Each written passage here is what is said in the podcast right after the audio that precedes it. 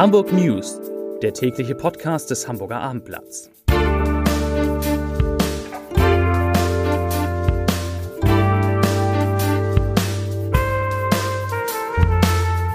Herzlich willkommen. Mein Name ist Lars Heider und heute geht es um den Grund für den starken Anstieg der Corona-Inzidenz in Hamburg. Weitere Themen. Es gibt sehr gute Nachrichten für Hamburgs Tennisfans. Supermärkte registrieren Hamsterkäufe bestimmter Produkte und Flüchtlinge können Termine für eine Registrierung jetzt online buchen. Dazu gleich mehr. Zunächst aber wie immer die Top 3, die drei meistgelesenen Themen und Texte auf abendblatt.de. Auf Platz 3 Lastwagen schleift Dieseldieb meterweit mit. Auf Platz 2 Sahara staubt bedeckt Autos, seltene Wetterlage steht bevor. Und auf Platz 1 Corona-Inzidenz in Hamburg steigt rapide an. Das waren die Top 3 auf abendblatt.de.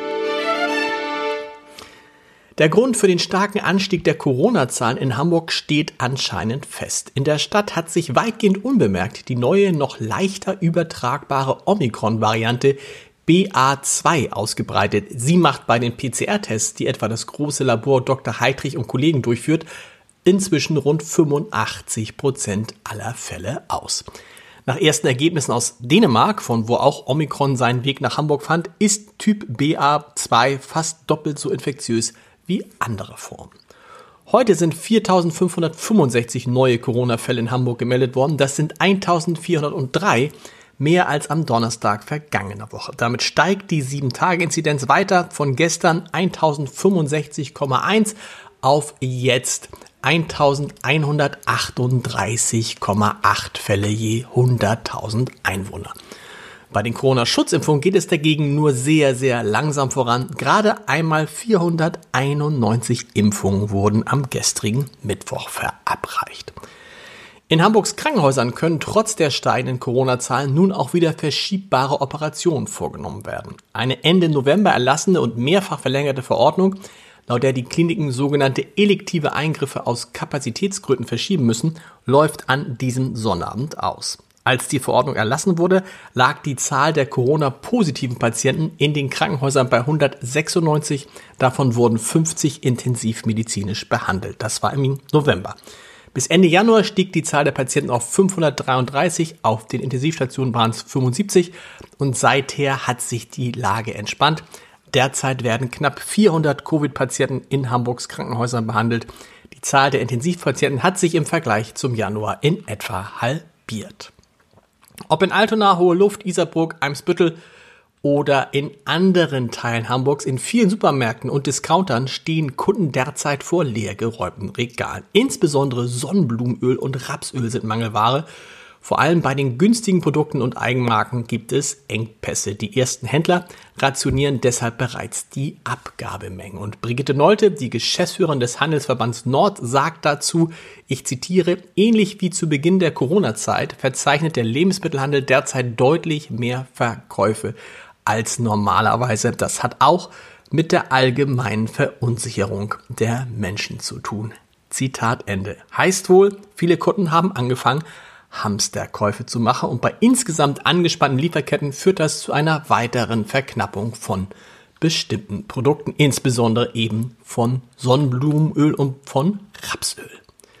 Privat in Hamburg untergebrachte Geflüchtete aus der Ukraine können ihre Termine für die Registrierung in der Stadt ab sofort online vereinbaren. Die digitale Vergabe, Registrierung und Leistungsgewährung für privat untergebrachte Flüchtlinge aus der Ukraine ist freigeschaltet. Das klingt ein bisschen nach Behördendeutsch und das ist es auch, denn diese Ansage kam heute von Hamburgs Finanzsenator Andreas Dressel. Die Stadt reagiere mit der Online-Registrierung auf die teils schwierigen Zustände bei den überlasteten Anmeldestellen.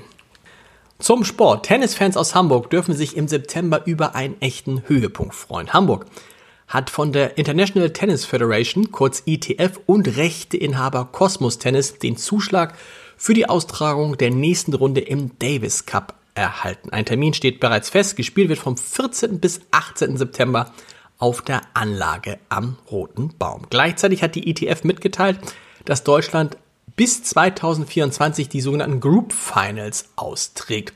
Sportsenator Andi Grote, Andi Grote, Andi Grote sagte dazu, ich zitiere, Mit den Davis Cup Finals freuen wir uns auf ein Tennis-Event von enormer internationaler Strahlkraft und natürlich auf ein Wiedersehen mit unserem Hamburger Olympiasieger Alexander Zverev. Zitat Ende. Wo wir gerade beim Sport sind, der HSV hat seinen Corona-Ausbruch allmählich überwunden. Heute meldeten sich drei weitere Spieler des Tabellen siebten der zweiten Liga beim Training zurück. Insgesamt haben sich seit Dienstag acht Spieler aus dem Team von HSV-Coach Tim Walter aus der Quarantäne freigetestet. Es sieht so aus, als ob man am Wochenende gegen Fortuna Düsseldorf spielen könnte. Und einen Podcast-Tipp habe ich natürlich auch noch für Sie. In unserem Podcast Wie jetzt spreche ich mit dem Wissenschaftler Dieter Lenzen über die Macht der Talkshows, die besondere Macht der Talkshows in Zeiten von Pandemie und Krieg. Zu hören ist dieser Podcast wie alle Podcasts des Hamburger Abendblatts unter www.abendblatt.de slash podcast. Und wir hören uns morgen wieder mit den Hamburg News um 17 Uhr. Bis dahin. Tschüss.